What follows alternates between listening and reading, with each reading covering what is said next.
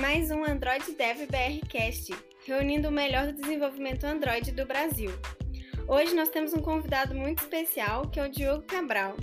E aí, Diogo, beleza? Se apresenta pra galera. E aí, pessoal, tranquilo? É, eu sou o Diogo Cabral, eu sou recifense, BH, e eu tô aí no, trabalhando no mundo mobile, voltei para o mundo mobile, né? Tem cerca de dois anos, e hoje eu estou trabalhando ativamente com Android na, na TOTWORKS.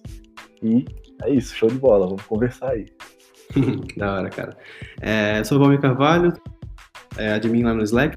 Eu sou o Developer Expert de Android no Brasil. E atualmente, além da Sudama, que é a minha empresa, eu trabalho como Tech Leader na iDual, de mobile. E eu tô falando aqui de São Paulo.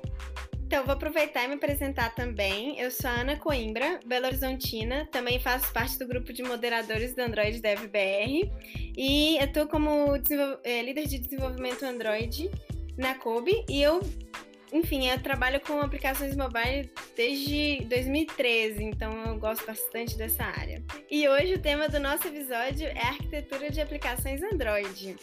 Né? Para quem tava lá naquela época de 2013, 2000 e poucos, é, sabe que, assim, arquitetura nem se falava, né? Não existia, na verdade. Real.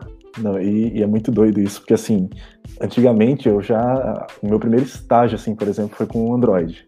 E quando eu cheguei para trabalhar com isso, assim, eu, eu olhava, eu achava, um, sinceramente, eu achava um caos, sabe? Tipo, Activity com 500 linhas de, de código, lógica, tudo mais.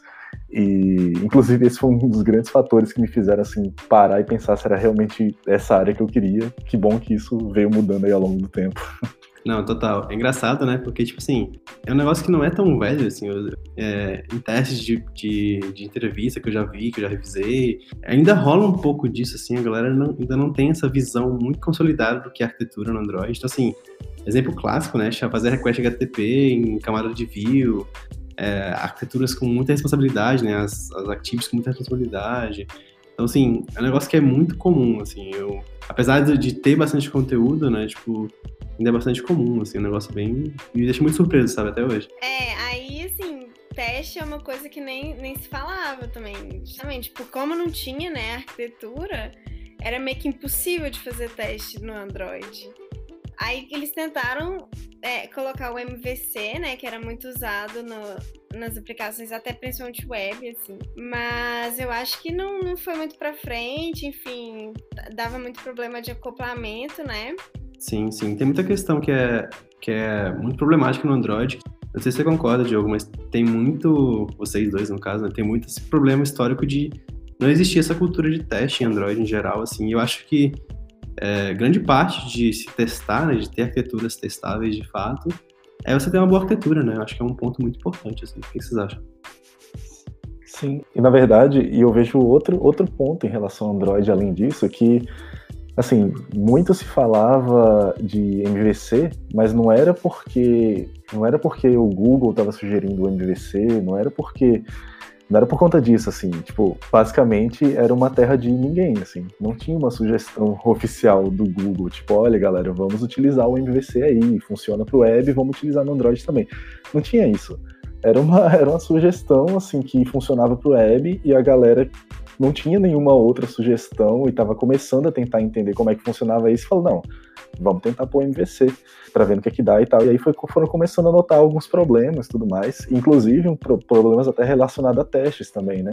Então, no começo, assim, uns, uns anos atrás, era muito difícil de, de pensar em relação a essas coisas e você sair com alguma coisa é, alguma coisa realmente que funcionasse especificamente para o mobile, né? Porque não era pensado para isso inicialmente.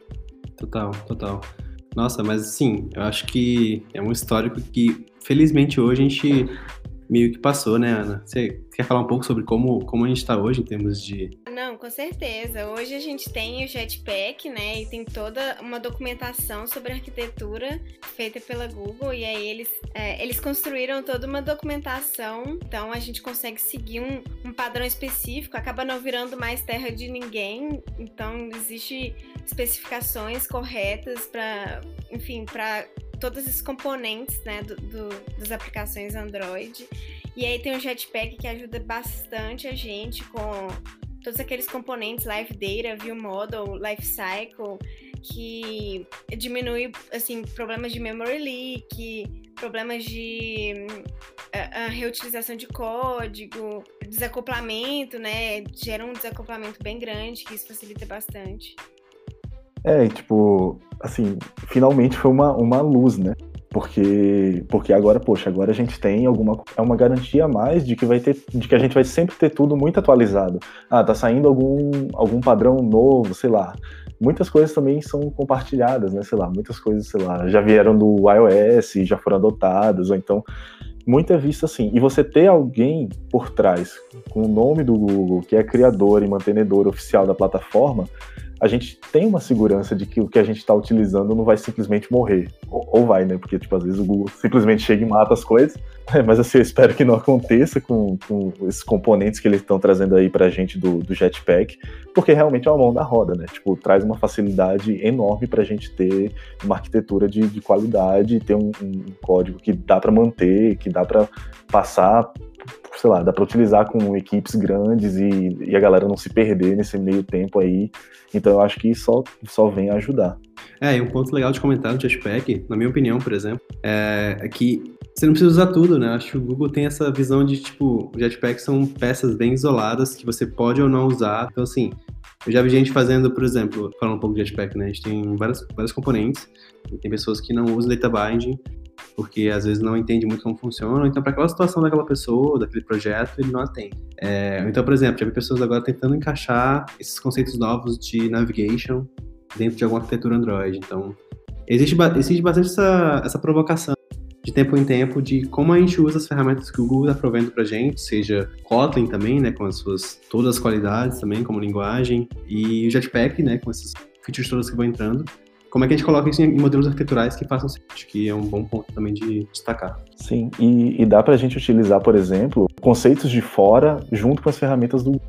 Você falou, junto que o Google está provendo para a gente. Eu acho que um, um, grande exemplo disso, por exemplo, o Google sugeriu aí o MVVM e tudo mais, que a gente vai falar um pouquinho mais para frente, mas por exemplo, já vi muitas pessoas apontando algumas, algumas melhorias no MVVM e, e, aplicando essas melhorias, que, por exemplo, é a inserção dos use cases né, nessa arquitetura, que é algo que originalmente não tem, mas que foi adicionado para dar aquele toquezinho da arquitetura limpa na arquitetura sugerida do Google. Então, essa flexibilidade é uma coisa riquíssima, assim, que a gente só tem a aproveitar de fato.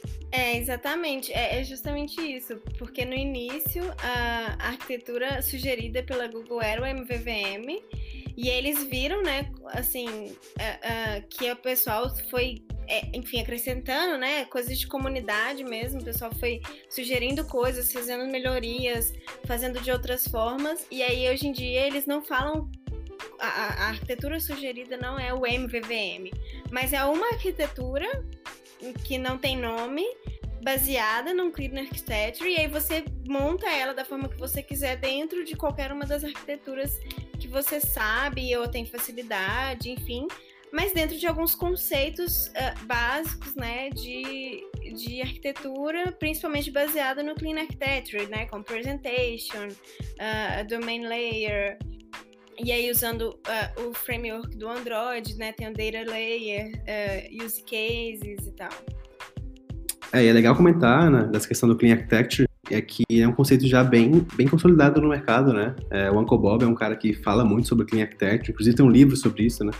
É, e é legal perceber que é um conceito tão agnóstico de plataforma que ele pode ser utilizado no Android todo o lance dos use cases que você falou, representation, domain, tá muito intrínseco no que a gente vai falar um pouco do, do episódio de hoje, né? Sim, sim, total. É, e eu acho que também é um pouco de é um pouco de disrupção em relação ao que vinha sendo apresentado antes, né? Tipo, ter essa, essa, essa mentalidade de que uma arquitetura limpa faz toda a diferença para você testar, para você manter, para você conseguir trabalhar com equipes pequenas, equipes grandes, equipes muito voláteis que a galera vai trocando os integrantes ao passar do tempo é muito importante. Mas, mas antes a gente tinha outro padrão, né? E aí eu acho que vale a pena a gente comentar um pouquinho é, dessas diferenças principais, porque, por exemplo, a gente, como a gente comentou antes, já se tentou aplicar o MVC, mas o MVC ele tinha seus problemas, ele tinha acoplamento de, de controller com view, e aí ficava mais difícil de testar, de mocar as coisas. É legal esse negócio de, de Clean Architecture, né? E aí, atualmente, a gente tem várias arquiteturas aí, tem aquela disputinha lá sempre, qual que é melhor e tal, que a gente tem o MVVM, o MVP, o MVI e o Viper, e fica sempre né, naquela disputa, não, porque essa aqui é melhor do que essa, porque aquela é melhor do que aquela. E aí eu queria saber, Diogo, o que, que você acha? Assim, você podia falar um pouco pra gente das arquiteturas? Sim, então, eu gosto sempre de falar que existe uma diferença meio, meio clara, assim, assim, você comentou MVVM, MVP, MVI, Viper, e assim, eu noto que tem uma diferença muito clara, por exemplo, entre o MVVM, MVP e o Viper, e o MVI já vem com uma outra abordagem também, porque antigamente, como a gente tinha comentado, né, o MVC tentou ser aplicado tudo mais, mas ele tinha seus problemas, tinha o controller super acoplado na view, e aí ficava difícil de testar, ficava difícil de manter, ficava inflado tudo mais, e foi a partir daí que foram surgindo as primeiras arquiteturas de fato pensadas para o mobile, né, então, por exemplo, o, MV, o MVP e o MVVM, eles têm características do MVC e eles foram melhorados, mas já criados com o pensamento mobile. E eu acho que o, o, grande ponto aí desse, desse pulo que a gente teve do MVC para as arquiteturas que foram primeiramente pensadas nesse contexto foram a ideia de separação de lógica da view. Eu acho que esse ponto começa, começa a mudar totalmente a forma de pensar arquitetura para mobile, né? Porque o problema de você colocar a lógica na view é que você está atrelando isso muito ao ciclo de vida da Activity também. E, e, por exemplo, para você testar, você precisa de, de subir a, a JVM para subir a Activity de alguma forma, para poder ter aqueles componentes e testar. Então, assim, tudo fica um pouco mais lento, tudo ficava um pouco mais difícil. Então, essa forma de você separar inicialmente código de lógica de view e passar para outras camadas, sei lá, view model, passar para presenter, passar para todas essas outras camadas que foram criadas quando você está pensando no mobile, já é uma ajuda e tanto, assim.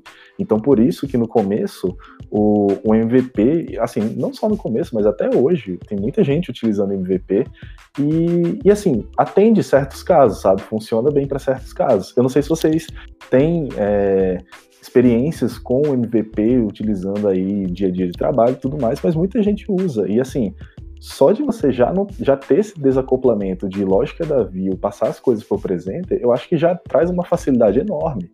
Nossa, sem dúvida. É, inclusive, é, tem, muita, tem muita gente que ainda usa esse conceito de você usar esse jeito clássico de fazer. Tem muita gente que é muito fã disso, assim, meio XP, assim, de fazer, de fazer aplicações, e não só no mobile, acho que também em geral. Mas falando especialmente de Android, é interessante perceber essa evolução de fato, assim. Eu lembro que é, em alguns empregos antigos, assim, é, a gente usava MVP lá em 2016, 2015, e assim, era a arquitetura, assim, a galera usava para tudo, assim, já, já conseguia explorar até um pouco mais, assim, criar vários presentes para uma mesma view, isolar, assim, fazer presentes para custom views especificamente. É, eu lembro que eu conheço alguns desenvolvedores, algumas pessoas profissionais de Android que tinha esse conceito muito enraizado, assim, de você conseguir separar é, uma custom view, por exemplo, colocar um presenter para ela e testar ela isoladamente, assim, dentro do Activity, tinha vários presenters. É, ou não, acredito, classicão também, né? Tipo assim, cara, fazer um presenter para cada tela e separar de um jeito bem, bem cru, assim. Mas, assim, é o que você falou, eu acho que tem essa evolução é muito gradual, assim. E muito de existir MVVM esses conceitos novos tipo MVI, e até o Viper, né, que, ironicamente, ele nasceu no iOS, né, eu acho que o, é a explorar um pouco mais daqui a pouco, mas é, é, legal ver essa evolução e ver como a comunidade, até o próprio vem observando a arquitetura de um jeito muito evolutivo, né? O que você acha, Ana? É, não, com certeza. Eu já usei MVP também uh, por um tempo, é justamente isso, lá em 2016 e tal. Uh, era realmente que, que todo mundo usava, assim, tava super no hype. Mas aí depois também eu fui vendo que muita gente acaba, sem querer, né? Sem perceber, acaba causando algumas, ah, alguns leaks de memória ao passar a view para o presenter, né? Então tem que tomar cuidado isso não só no MVP também, tipo, em qualquer uma das arquiteturas, tem que pensar também na implementação das arquiteturas para elas serem bem feitas, né? Porque tem o conceito e aí outra coisa é você implementar isso em cima do conceito que você tem. Então tem que prestar atenção para essas coisas.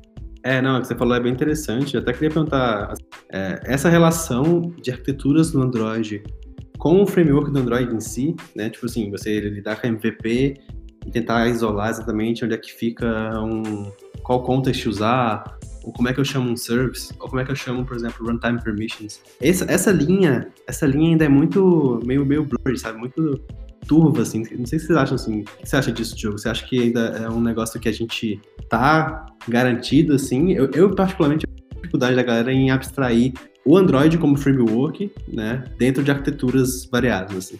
Sim, é, eu acho que tem muito disso, tipo, rola, rola muitos questionamentos, né? Tipo, a gente sempre se questiona por mais onde deve estar cada coisa, sabe? E, e, e, nesse onde deve, estar, onde deve estar cada coisa, as coisas do Android pegam muito, assim. Porque, pô, são coisas pesadas, é, sei lá, como a Ana falou, pode rolar leak de memória. Então, assim, são coisas muito pesadas que você tem que pensar exatamente o que, onde você vai pôr. Mas, por outro lado, eu acho que tem frentes também que acabam conseguindo, né, deixar um pouco a forma da, da plataforma Android de lado e conseguir aplicar outras coisas. Como a gente tinha comentado um pouquinho antes, o Viper ele não nasceu pro Android. Tipo, a galera do, do iOS estava utilizando o MVC, estava tendo seus problemas, e aí sugeriram o Viper, né, que é o View Interactor, Presenter, Entity e Router. Só que depois surgiu essa ideia de trazer isso para o Android. E aí, poxa, duas plataformas com suas particularidades bem diferentes. E assim, funcionou, sabe? E eu até tenho um caso que, por exemplo, eu trabalho num, projeto que começou há três anos atrás. E três anos atrás não tinha uma arquitetura oficial que o Google chegava lá e dizia: Ó, oh, galera, utilizem isso aqui que funciona bem, estamos passando todos os artifícios que vocês precisam para vocês utilizarem isso. Não, não existia isso. E, e era uma equipe grande que precisava trabalhar nativamente com Android e iOS. Então, na época, fazia total sentido, por exemplo, aplicar o Viper para o iOS, que era a arquitetura recomendada, mas também era totalmente aplicável e fazia todo sentido colocar isso no Android. E foi o que rolou. E é o que vem funcionando há três anos, sabe? Uma vez que você aplica uma arquitetura é, e o projeto já fica grande, ele escala, tudo mais, é complexo de você pegar tudo e simplesmente mudar para o que há de mais recente. Então, assim, um projeto de três anos, poxa, não é uma coisa que a gente começou ontem, sabe? Foi uma decisão tomada numa época que fazia total sentido e veio funcionando, porque o Viper, por exemplo, ele é uma, ele é uma arquitetura que foi baseada totalmente no Clean Architecture. Ele tem essa noção de, de você ter os módulos com responsabilidade única. A Vue vai tratar só, por exemplo, de, de coisas visuais, é, tudo que ela precisar de lógica, ela vai passar para o presenter, né? Mas o presenter também não vai ficar inflado, ele não vai precisar fazer tudo. Se, por exemplo, a gente precisar de fazer alguma troca de tela, alguma coisa assim, o presenter não vai saber resolver isso, mas ele vai quem resolve. Então ele vai chamar o router para fazer essa troca de tela, por exemplo. Se o presenter vê que a, a Vue solicitou algum dado e não tem esse dado, precisa fazer uma requisição. Então aí a gente vai, o presenter não vai saber resolver isso, chamar o Interactor, que por sua vez chama as entidades. Então, assim, tem uma separação muito legal, sabe? E isso traz uma testabilidade maior, porque você não precisa se preocupar de estar tá testando alguma coisa no presente que vai estar tá acoplada com a view. Você vai conseguir simplesmente chegar e testar o seu presente unitariamente, e aí você vai ter uma pirâmide de testes mais, mais legal, com mais testes unitários, e aí depois com os testes de, expresso, e aí vai reduzindo. E, então, assim, eu acho que que essa questão de você ter a plataforma por baixo, claro, ainda traz muita dúvida, ainda traz muita coisa, mas existem casos que, que a comunidade e consegue meio que desacoplar um pouco isso e trazer trazer novas ferramentas, trazer novas opções. Isso eu acho muito legal. Não, bem massa, isso é bem massa. Apesar de ter menos gente usando, eu acho que é uma, uma arquitetura bem organizada E assim, só um ponto para destacar também aqui no podcast, tá, gente? Como é um podcast, formato, infelizmente, a gente não consegue explorar tanto cada conceito. Tem vários links que já passaram também sobre cada arquitetura na, na descrição, para quem quiser depois saber mais, até quem é um profissional Android mais, mais júnior, está começando. É só para deixar esse disclaimer aqui que a gente vai tentar cobrir o máximo possível de cada um dos conceitos, mas aqui, como o tópico é mais arquitetural, a gente vai tentar falar mais a nível é macro, assim, porque a gente não consegue se aprofundar muito, tudo bem? Bom, você falou a questão mesmo dos pontos positivos do Viper, mas e, talvez de desvantagem ou de pontos a considerar, assim, é, no Viper ou jogo. É, então, por ele ter, assim, obviamente toda a arquitetura e pontos a considerar quando escolher uma arquitetura para o seu projeto, o Viper não é diferente. Então, por exemplo, por ele ter mais separação de camadas, você acaba escrevendo mais código, mais boilerplate, sabe? Você acaba fazendo isso. Então, eu, eu considero isso como um ponto negativo, assim, porque talvez em outras arquiteturas você não precise fazer tanto. E outra coisa que eu acho também é que, assim, aí eu não sei, eu, eu também acho um ponto um ponto a considerar, porque foi uma arquitetura pensada inicialmente para iOS, e como se falou, nem todo mundo utiliza isso. É, foi adotado no Android, tá? Mas, mas por conta disso, não tem tanto material ainda assim quanto você encontra de MVP e MVVM também, talvez. Então eu, a curva de aprendizado acaba sendo um pouquinho mais lenta, sabe? É um conceito diferente, com nomes diferentes. É, claro, tem umas similaridades com outras, mas, mas são conceitos diferentes. Então eu acho que esse ponto da curva de aprendizado, dependendo de onde você vem, pode sim ser um ponto que você precisa considerar para ter velocidade na equipe e tudo mais. Uhum, faz sentido, faz sentido. É, acho que, como a gente falou, né, toda arquitetura tem vantagens e pontos é, de cuidado, assim, de cautela. Pois é, a gente tem, por exemplo, o MVVM, né? Era, era uma arquitetura inicialmente recomendada pela Google para trabalhar com Android, como a gente já disse, mas, enfim, é, devido a assim, essa possibilidade de se alterar e de se mudar, é, o, o Model View Model, por exemplo, existem várias aplicações dela junto com o Clean Architecture, usando o Use Case e o Repository Pattern. Como as pessoas usam isso bastante, a Google remodelou essa, essa documentação de arquitetura, mas é, é muito legal o MVVM, eu, eu tenho trabalhado com ele bastante ultimamente, tem uma excelente testabilidade, a gente gente consegue testar umas coisas bem legais, principalmente junto, né, com esses conceitos do Clean Architecture. Ele consegue isolar legal também as features e eu acho que funciona bem também com é, apps modularizados, eu gosto bastante. E funciona legal também com, com o Jetpack, principalmente porque o Jetpack foi baseado no, no MVVM, ou o MVVM foi baseado no Jetpack. pois é, então assim, um, um, foi feito para o outro, né? Então eles, eles funcionam bem, o Jetpack e o MVVM. Mas tem alguns problemas também, porque o MVVM funciona basicamente por observable. Então, Live Data, por exemplo, é um observable. E aí, isso pode gerar vários observables e ficar callback, enfim, isso, isso pode gerar algum, alguns probleminhas de organização de código também, então tem que pensar bastante nisso. Falando nessa linha do, dos observables, é, é legal mencionar que o Live Data tem muito esse debate, né? Tem muita ainda muito apegado ao RX, e eu não sei se você já viu isso também, Diogo, é, é, esse uso exagerado, né, de Live Data, tudo, assim, tanto Live Data quanto o Observables em geral, é, tu acha que é um ponto que pode afetar a arquitetura de, de alguma forma, assim? Não? Sim, em alguns pontos, na verdade. Porque, primeiro, se você infla muito de, de live começa a utilizar muito essa parada do, dos observers para tudo, você pode estar tá utilizando uma parada muito que você podia estar tá resolvendo de uma forma muito mais simples e deixando seu projeto mais, mais legível, sabe? É, não é um conceito que, que todo mundo pega e, e saca de primeira. E, e, também eu já me perguntei muito, assim, quando, quando eu fui tentar utilizar, sabe, perguntar do tipo, nossa, mas será que fazer isso aqui, consultar do repositório e trazer de volta, será que só isso já é suficiente para eu utilizar um Live Data? Ou então, por exemplo, se eu estou indo da view, recebo algum tipo de mudança de tela do usuário, passo para o View Model, será que aí entra o Live Data? Então, assim, pode rolar muito essas perguntas, sabe? E aí você conseguir responder elas é um grande porém, assim, talvez. Tipo, poxa, será que vale a pena utilizar aqui ou não? Então, assim, é um, são, são casos e casos você tem que analisar de um por um.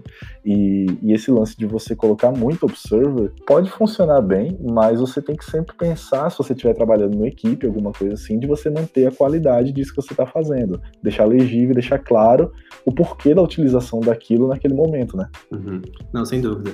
Eu, particularmente, tenho história engraçada com, com MVVM, assim, eu usei uma empresa anterior que eu trabalhei. E começou muito bem, acho que o MVVM tem essa vantagem inicial. Uma coisa muito legal também que, que dá pra você fazer com o MVVM, que é, é esse conceito de estado, né? Você pode reproduzir estados muito bem, inclusive colocar esses estados e fazer esses testes é, de um jeito legal. Só que cai um pouco naquele problema de, de uso exagerado, né? Às vezes você não sabe muito bem separar. Eu, particularmente, sofria muito para separar essa responsabilidade de cada live data, assim, até, até onde um termina e o outro começa. Fato é uma abstração que ajuda, mas tem que tomar esse cuidado, tanto para o uso exagerado, né, quanto para o live data ficar muito gordo e cuidar de muita coisa, né. É, acho que tem um pouco desse risco, assim. E eu não sei para vocês, assim, mas eu lembro que no começo, para mim, lá atrás, assim, né, 2017, 18, assim, quando a CMVVM tava meio que surgindo, pelo menos para mim, né, na minha, na minha frente, assim, eu tive um pouco de dificuldade de aprender um pouco essas separações, sabe? É, vocês tiveram esse tipo de problema, assim, de entender onde usar, quando usar? Ou, por exemplo, uma coisa que a gente falou bastante da evolução, né, do, do Jetpack. É, eu lembro que teve um caso muito engraçado que, tipo assim, é, o próprio, um, um, dos devs do Google, ele criou um conceito de single event, né, usando Live Data, que depois virou esse, o, que é, o que a gente tem hoje com use case, né. É um negócio meio, meio legal, mas vocês tiveram dificuldades, assim, para entender esses conceitos, saber, tipo assim, converter essas abstrações em soluções de fato práticas como MVVM, não? É, com certeza. No, e, e, assim, quando o MVVM começou e assim, entrou né, no, no hype e tal, o Jetpack ainda estava muito no início, né? E, e essa, essas implementações do, do MVVM estavam eram bem complicadas, é, não eram muito simples, assim, eu, eu demorei bastante para realmente entender mesmo, foi, foi, exatamente isso. Eu acho que a curva de aprendizado do MVVM é um pouco alta, então a, eu acho que agora com o Jetpack dá uma facilitada, porque a, ele já tem os componentes que facilitam bastante a estrutura do MVVM, mas uhum. se for fazer assim, alguma coisa do zero e tal, eu acho complicado. E tem muito de diferença também, tipo, é muito aquele lance, né? De onde você tá vindo e, e qual sua experiência com, com utilizar esses padrões, né? E, por exemplo, é, já aconteceu, aconteceu até comigo mesmo, quando eu estava utilizando muito só o Viper no projeto e tudo mais, de a gente utilizar, sei lá, interfaces para separar as coisas e aí uso os observables lá do, do RX para fazer uma consulta interact e tudo mais. Então você mudar dessa lógica de interfaces e, e formas diferenciadas de passar conteúdo, responder para view e fazer a view ser atualizada para você chegar e mudar para um live day é um salto também, sabe? Então eu acho que vai muito de experiências e você entender os conceitos que estão por baixo, assim talvez, talvez a dica que eu dê não seja, não, não seja tipo, ah, já vou chegar olhando direto o live date. Não, tenta entender o conceito por baixo da coisa, porque aí as aplicações dele vai ficar, vão ficar muito mais claras. É, o lado bom, eu acho, na minha opinião, é que pelo menos MVVM tem bastante conteúdo. Bastante material, tem bastante coisa em livro também. É, eu acho que nesse aspecto, quem está começando, ou quem já é um profissional é, uma pessoa profissional mais sênior, assim, pode procurar mais sobre. Eu acho que, assim, querendo ou não, meio que virou o padrão, assim, né? Eu vejo muito do Google, o GDS também, que falam bastante sobre MVVM. Então, assim, eu não vejo muita empresa grande fazendo diferente disso, assim. Tem, até tem alguns, assim, explorando algumas coisas, mas acho que lado bom do MVVM nesse aspecto, apesar de talvez ter uma curva de aprendizado média alta, assim, né, longa, aliás, é que tem bastante conteúdo, né? É, com certeza. E assim, além do MVVM, a gente tem MP, né? Que apesar dos pesares, pagou nossos boletos por muito tempo, né? eu queria falar um pouco sobre o MVP, porque eu trabalhei bastante numa empresa. E era legal, porque, igual eu falei, né? Tipo, tinha esse, essa, essa ideia de usar o presenter de uma forma muito flexível, assim. Não só começou-se, né, pelo menos para mim, tive essa experiência de usar MVP tanto fazendo essa coisa de um presenter por tela, tipo, bem, né, pegar Activity, faz um, um presenter e depois cria os contratos lá bonitinho para lidar com o model. E é legal porque, tipo assim, isso já deu um melhor, uma melhor absurda assim, nas coisas, sabe? Tipo, já dava para testar melhor, já dava para remover de fato a lógica, né, de view, né, para esse presente. Então, o presente era, era a cabeça pensante e a view era view, ela só fazia as coisas de view lidar com o botão, com mostrar load, né? Aquele conceito clássico de é, loading error content, né? Que, que, muita gente usava, assim, né? Tipo, deixar. E, e ficava legal de separar isso, testar, para mocar. É, acho que foi um ponto bem legal, assim. Mas não sei vocês, assim, pelo menos comigo, é, um dos pontos que mais rolou, assim, era esses presenter gods, assim. Tipo, o presenter fazia muita coisa. Tinha presenters que tinham, sei lá, igual você falou, tipo, 500 linhas, 600 linhas. E a gente ficava, legal, a gente tirou da Activity, mas botou onde, né? Então, assim, é, eu, acho, eu acho que isso pelo menos rolou muito comigo. Assim. Não sei se você tem uma experiência similar com o MVP, se alguém pode falar, se alguém quiser falar. É aquela coisa, né? Eu gosto. Dividiu, né? Foi um divisor de águas. Até, cai até uma lágrima de emoção de pensar que a gente tirou a lógica da View, mas já rolou isso comigo também, de ver o quão inflado ficou o presente, e aí você meio que puxa a lágrima de volta, né? Falando, opa, vem cá que não tá. Vem cá que não tá 100% ainda não. então, tipo, rola muito porque você, assim, você basicamente moveu o problema, entre aspas, de lugar, né? E aí precisa de outros tipos de organizações, você pensar melhor nos seus presentes, quantos você vai ter, como você vai usar, vai ter um presente por view, assim, foi uma coisa que eu, eu, até já ouvi questionamentos assim, ah, mas eu posso ter presentes diferentes e tudo mais, e aí vai ficar mais de boas tal. Então, assim, na época, isso ainda era um ponto de interrogação, né? Era, parecia muito que a gente estava movendo o problema de lugar só. É, um ponto também que, pelo menos para mim, assim, no MVP, era, além de ter a parte positiva, obviamente, né, de separação de presenter com, com activity, era a questão também dos, dos contratos, né? É um conceito muito legal essa coisa dos contratos, se define interfaces é, de comunicação entre view e presenter, que é bem legal. Só que eu lembro que tinha um, um uso muito exagerado.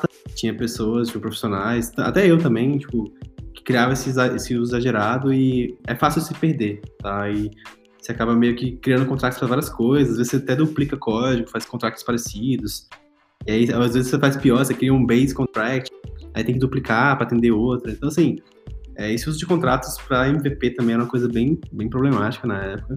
Como, como hoje eu acho que grande parte das pessoas está usando MVVM, eu acho que isso ainda existe, mas de um jeito pelo menos mais claro, né, o papel do contrato nesse meio. Mas pelo menos comigo rolava bastante esses problemas de do uso exagerado, sabe, de, de contracts. Eu acho que em geral era isso, a MVP é uma arquitetura que atende bastante. Atendeu, ainda atende. Acho que tem seus problemas, mas eu vejo muita gente usando em produção até hoje, é, em apps que, apesar de a gente querer chamar de legado, estão testados, então não dá pra chamar de legado. E tem um conceito novo, não sei se chegaram a ver sobre, que é o conceito do MVI, né? Que é o Model View Intent. Vocês já ouviram falar sobre isso? É, eu já trabalhei num projeto com Model View Intent, assim. É, na verdade, eu entrei no meio do projeto. Uhum. É, é, bem interessante também. A gente estava usando tipo um single activity e tudo voltado a intents. Mas assim, tem alguns pontos, né, que é, você consegue fazer um fluxo não direcional. Uhum. Ele é bem próximo da programação reativa, então ele é bem amigável com a programação reativa. Uhum. É, ele é muito próximo também do, do, desenvolvimento web, então tem aqueles padrões de Redux e, e gerência de estados, de ações e tal enfim, é, isso pode gerar né, alguma, alguma complexidade dentro da navegação, assim, ao, lidar com a navegação. É, e é um, um, conceito bem recente, né? Igual você falou, Valmir. Como é muito novo, tem pouco material, o pessoal não, está usando muito, então acaba sendo mais difícil de, de conseguir usar isso porque não tem muita documentação sobre isso, não se fala muito, nem em evento, assim, a gente não vê muito falando sobre isso. É, eu confesso que eu, que eu vi alguns, alguns poucos artigos sobre o conceito que é o MVI, né? Que é essa coisa de você ter um model, né? Que é uma coisa meio, meio imutável, que meio que transfere dados de um lado para o outro. É, a view, né? Seria no caso a view, como é em outras arquiteturas. E o lance da intent, né? Seria meio que bem parecido com o intent de Android mesmo, assim, é essa intenção de ação, né? Você está com a intenção de performar uma ação. Então, a, a, a Intent fala diretamente com a View E o presenter meio que, tipo, o presenter assim, né? Tipo, a pessoa que, a lógica do app meio que observa e entende. Então, assim, tem um pouco de resquícios disso em outras arquiteturas, mas é um conceito muito mais direto. Então, assim, tem esse conceito mesmo do, do dado ser vinculado às ações. É uma coisa bem legal. E tem esse conceito unidirecional, né? Você tem essa coisa dos eventos. Isso ajuda bastante a manter o estado, sabe? Acho que é um ponto bem interessante, assim. Eu acho que tem algumas desvantagens, como você comentou, né? A complexidade, ou talvez um pouco maior de entender, de abstrair os conceitos. É, essa coisa de ser uma arquitetura levemente reativa, né? Tipo, que tem sua inspiração aí, bebe da fonte de Redux e coisas do tipo. É um ponto de, de atenção, porque a arquitetura, ela meio que lida com vários pontos de, de input e, e de estados também, tipo, ele tenta resolver isso de uma forma mais, né, é, semântica, então você pode trabalhar com conceito de estado, de fato, state pattern bem, bem legal, assim, eu posso ter estados de erro, de loading e tal, mas não é tão trivial de se fazer como MVVM vem se provando ser. É, você ouviu falar dessa arquitetura, Diogo? Você tem uma experiência com ela, não? É, eu tenho algumas considerações, na verdade. Eu estava bem curioso esses dias em relação a ela, e eu li algumas coisas já, mas não, não cheguei a aplicar no trabalho, alguma coisa assim. Mas eu fico, eu fico com, com alguns receios, que assim, eu acho que tudo que é exagerado, que nem a gente estava comentando dos observers e tudo mais, tudo que é exagerado tem seus riscos. Então, assim, e uma das coisas que eu vejo mais, mais riscos quando a gente está tá programando, está fazendo código e tal, é gerência de estado. Então, então você ter uma arquitetura que tem uma gerência de estado forte por trás, eu acho que é um ponto de atenção para quem está pensando em adotar ela, sabe? Pensa direitinho como que vai aplicar, pensa direitinho como que vai organizar esses estados, para não virar uma grande bagunça, se mexendo toda hora, você vai ficar maluco atrás deles. E outra coisa também que eu penso muito assim, vendo, vendo até agora, conversando das arquiteturas e tudo mais, é para quem está começando também. Às vezes, para quem está começando, sei lá, a pessoa já conhece o MVC, por exemplo. Talvez o salto da pessoa para começar a desenvolver no, no Android para um MVP da vida, por exemplo, seja interessante no início porque você já vai pegando uns conceitos legais, você já vai conseguindo testar. Então, assim, eu acho que tem muito de você se sentir confortável de aplicar arquitetura, de entender o que o seu projeto necessita e, e, e, entender também a capacidade das pessoas, o que as pessoas têm de background da sua equipe para você conseguir aplicar de maneira mais eficiente, sabe? Não, total, total.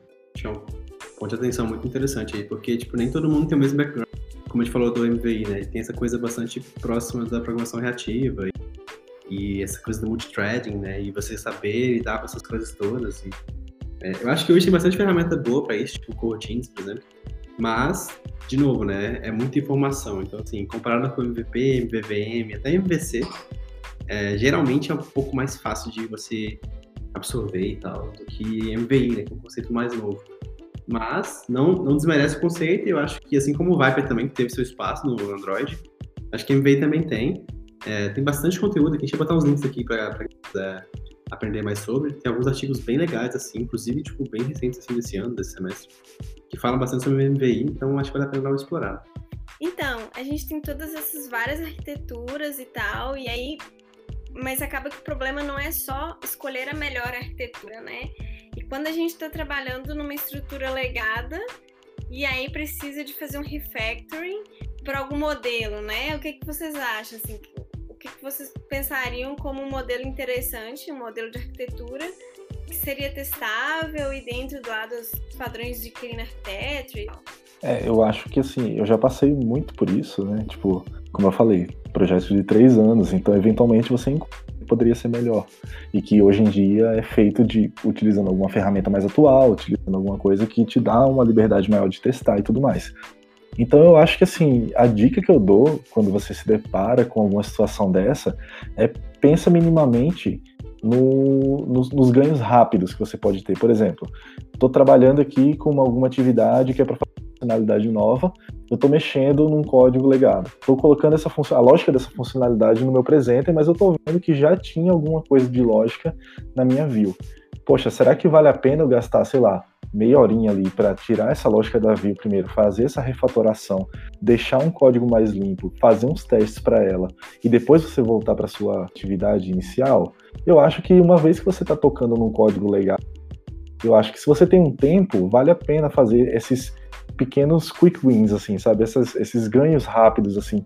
Você tá naquele código já, você tem a oportunidade de mexer naquilo, poxa, não deixa, não deixa só, não, não faz só o que você realmente tem que fazer, mas atua um pouco em, em cima desse código legado, que aí com essas pequenas atuações, seu código vai melhorando organicamente. Eu acho muito importante isso. É, de fato é uma parada importante. Tem até um conceito que falam que eu acho bem legal, assim, né? Quando você olha para o código legado, né? Você pensa, sei lá, eu gosto de pensar nele como um mar, né? Foi o conceito que eu vi, assim, né? Um mar e aí, cada vez que você olha para essa estrutura legada e refaz a arquitetura, faz teste, você cria meio que essas ilhas de confiança, né? Você sabe que você passou por aquele código, olhou ele, repensou ele, é, reestruturou de alguma forma e você conseguiu. Se você conseguiu testar aquele código, esse, teste tá bom, tá flake, tá, tá interessante, eu acho que é uma, é igual você falou, né? É um grande vitória pequena. Uhum. E eu acho que quanto mais ilhas de confiança você vai criando seu mais né, solo firme você tem nele, né? Nossa, viu? Filosofou agora. Até arrepiei. Essa é uma ótima analogia, gostei bastante. Eu vi esse conceito em algum livro, achei. E isso é um ponto muito legal. E tem um outro ponto. Como é que a gente lida com a parte de data, né? Falando lá do Clean Architecture, assim, né? Que a gente sabe que no app Android a gente pode ter dados vindos do cache, dados vindos do retrofit, do servidor aí, do API, ou dados vindos um room, uma coisa mais de persistência, um realm. É, como é que você acha, Joe, que a gente pode tomar cuidado para garantir que a gente está cobrindo essa camada? Porque, na verdade, um app, se resumindo, eu gosto de falar isso e, e até sou meio escroto, mas um app basicamente é um grande leitor de JSON. Se você seja ele, seja ele na internet ou seja ele local, né? Eu falo brincando, mas é meio isso. Assim. Como é que a gente lida com esse tipo de coisa na arquitetura? Como é que você acha que, na sua opinião, assim, qual é o melhor approach que a gente deve tomar? Assim? É, eu acho que assim, eu acho que a primeira coisa é você não adotar uma 100% by the book e, e, totalmente engessada naquilo que ela tem de conceito. Por exemplo, a gente olha nas arquiteturas assim e vê uma camada de repositório.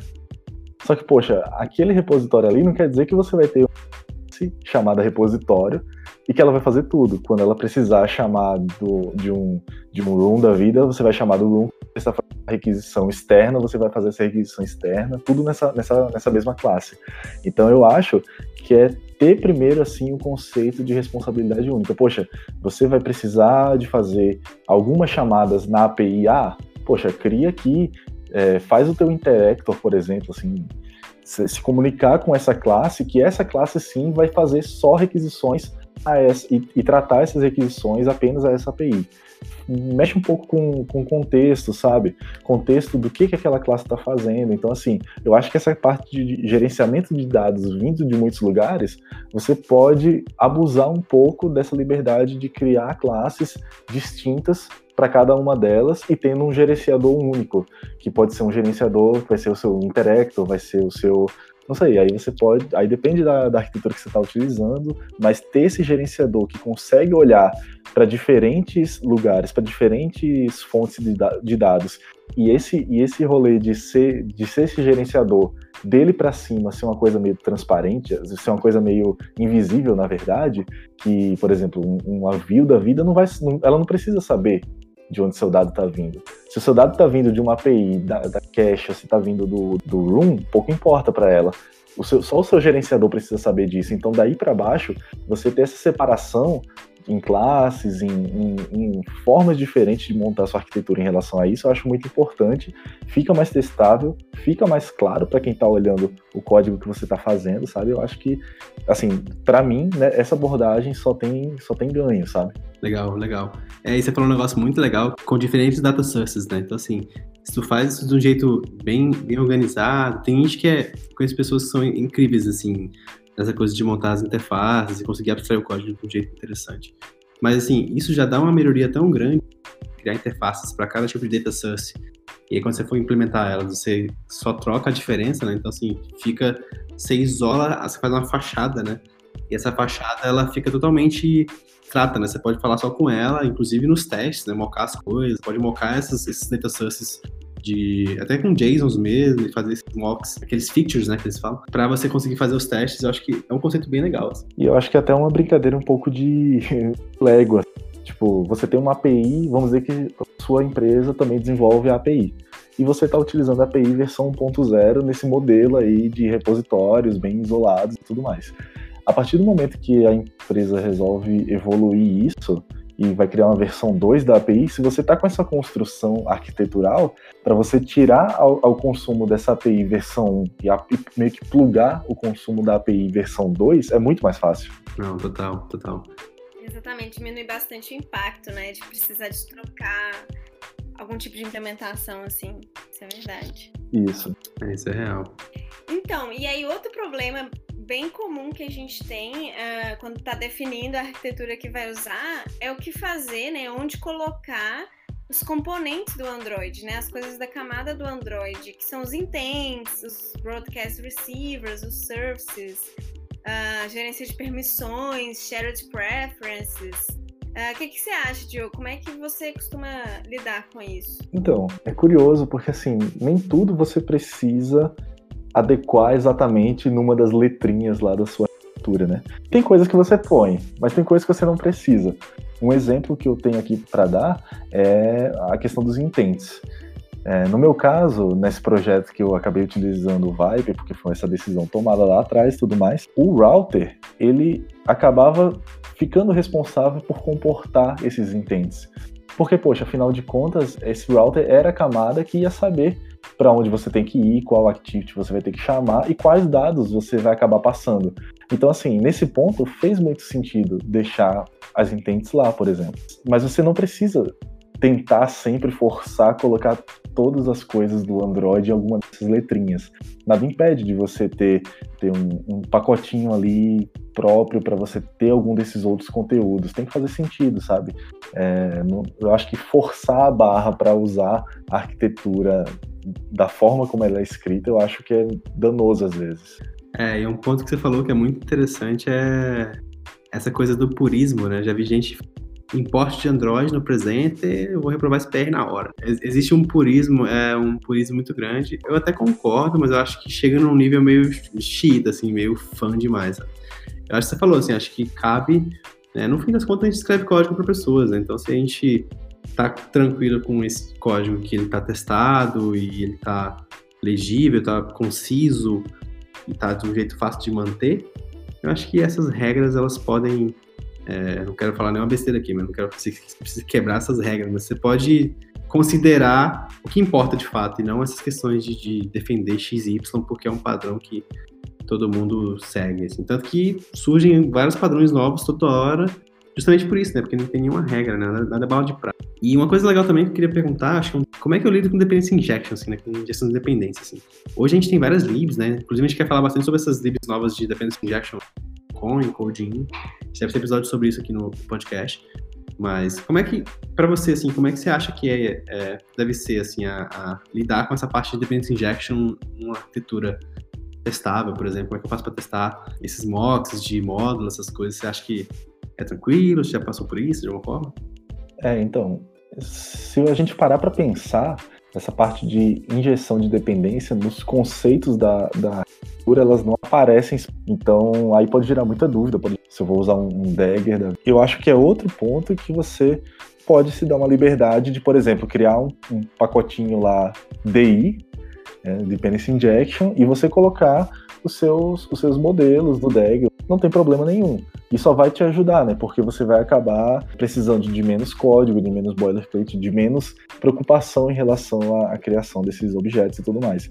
É, em relação a testes com injeção de dependência, eu, eu até eu já uso isso com esse projeto que eu trabalho, o pessoal já começou disso desde sempre, que é basicamente você está utilizando essa injeção de dependência na sua arquitetura, você também tem esse mesmo conceito de injeção de dependência nos seus testes. E você consegue injetar suas classes do teste nos seus próprios testes. Então é muito, é muito curioso isso, porque assim, pode ser um conceito muito obscuro no começo para quem não está habituado a isso, mas é, um, mas é um, um conceito e são ferramentas que te dão liberdades para você aplicar tanto na arquitetura quanto no teste, se você não for é, essa pessoa muito radical que vai seguir tudo pelo, pelo conceito da coisa, sabe? Tipo, eu acho que o importante é você se dar a liberdade de entender os benefícios de uma injeção de dependência e entender como você vai aplicar no teste e também na sua, no seu código que vai acabar indo para produção no final.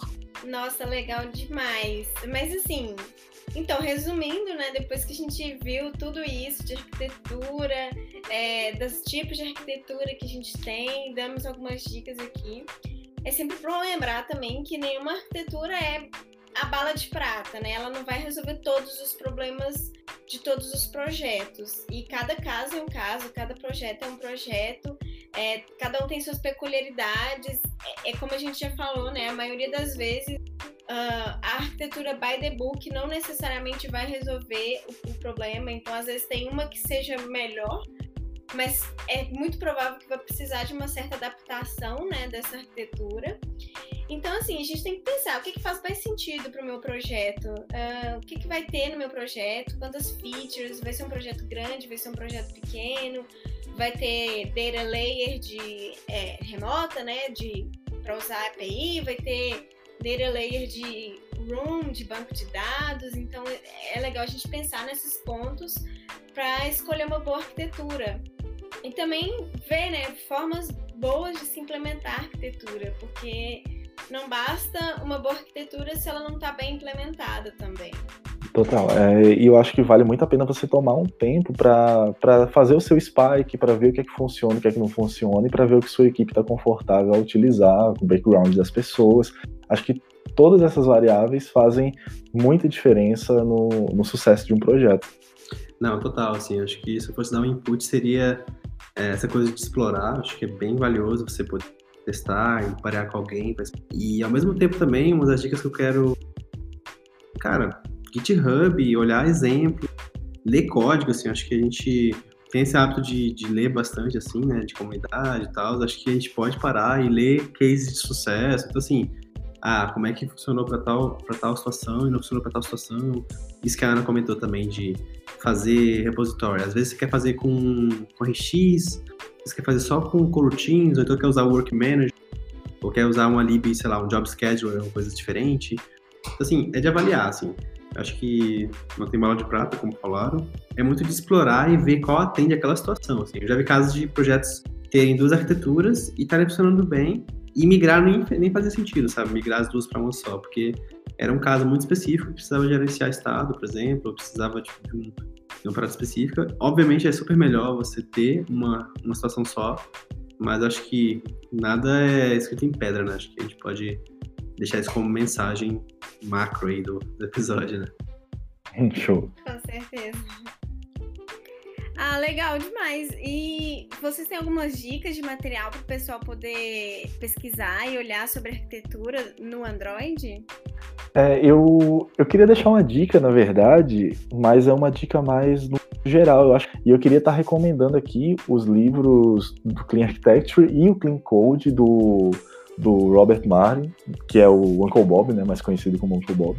Eu queria recomendar os livros dele, não são especificamente para Android e, e vai estar tá lá escrito voltado para mobile, mas são conteúdos que são úteis em qualquer plataforma que você está desenvolvendo.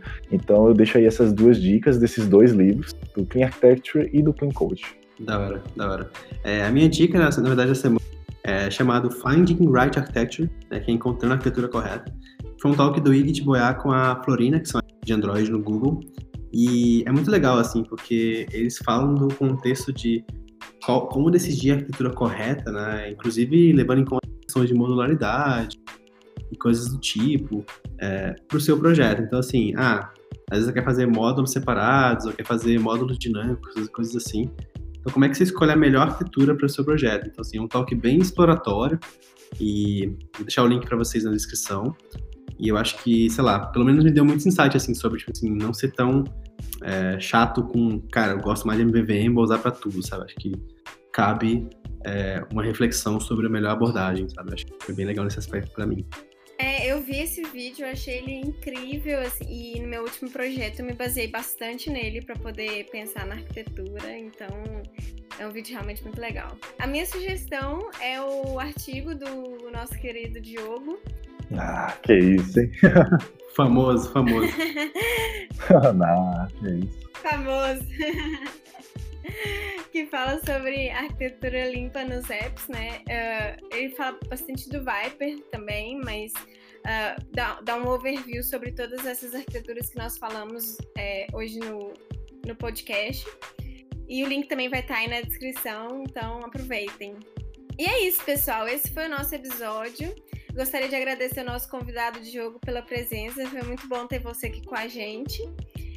Ah, eu que agradeço. Eu agradeço mais a oportunidade, muito bom. Cara, obrigado demais aí, muito obrigado pela participação. Foi um prazer ter você. Bom, Ana, acho que a gente pode passar os contatos, né?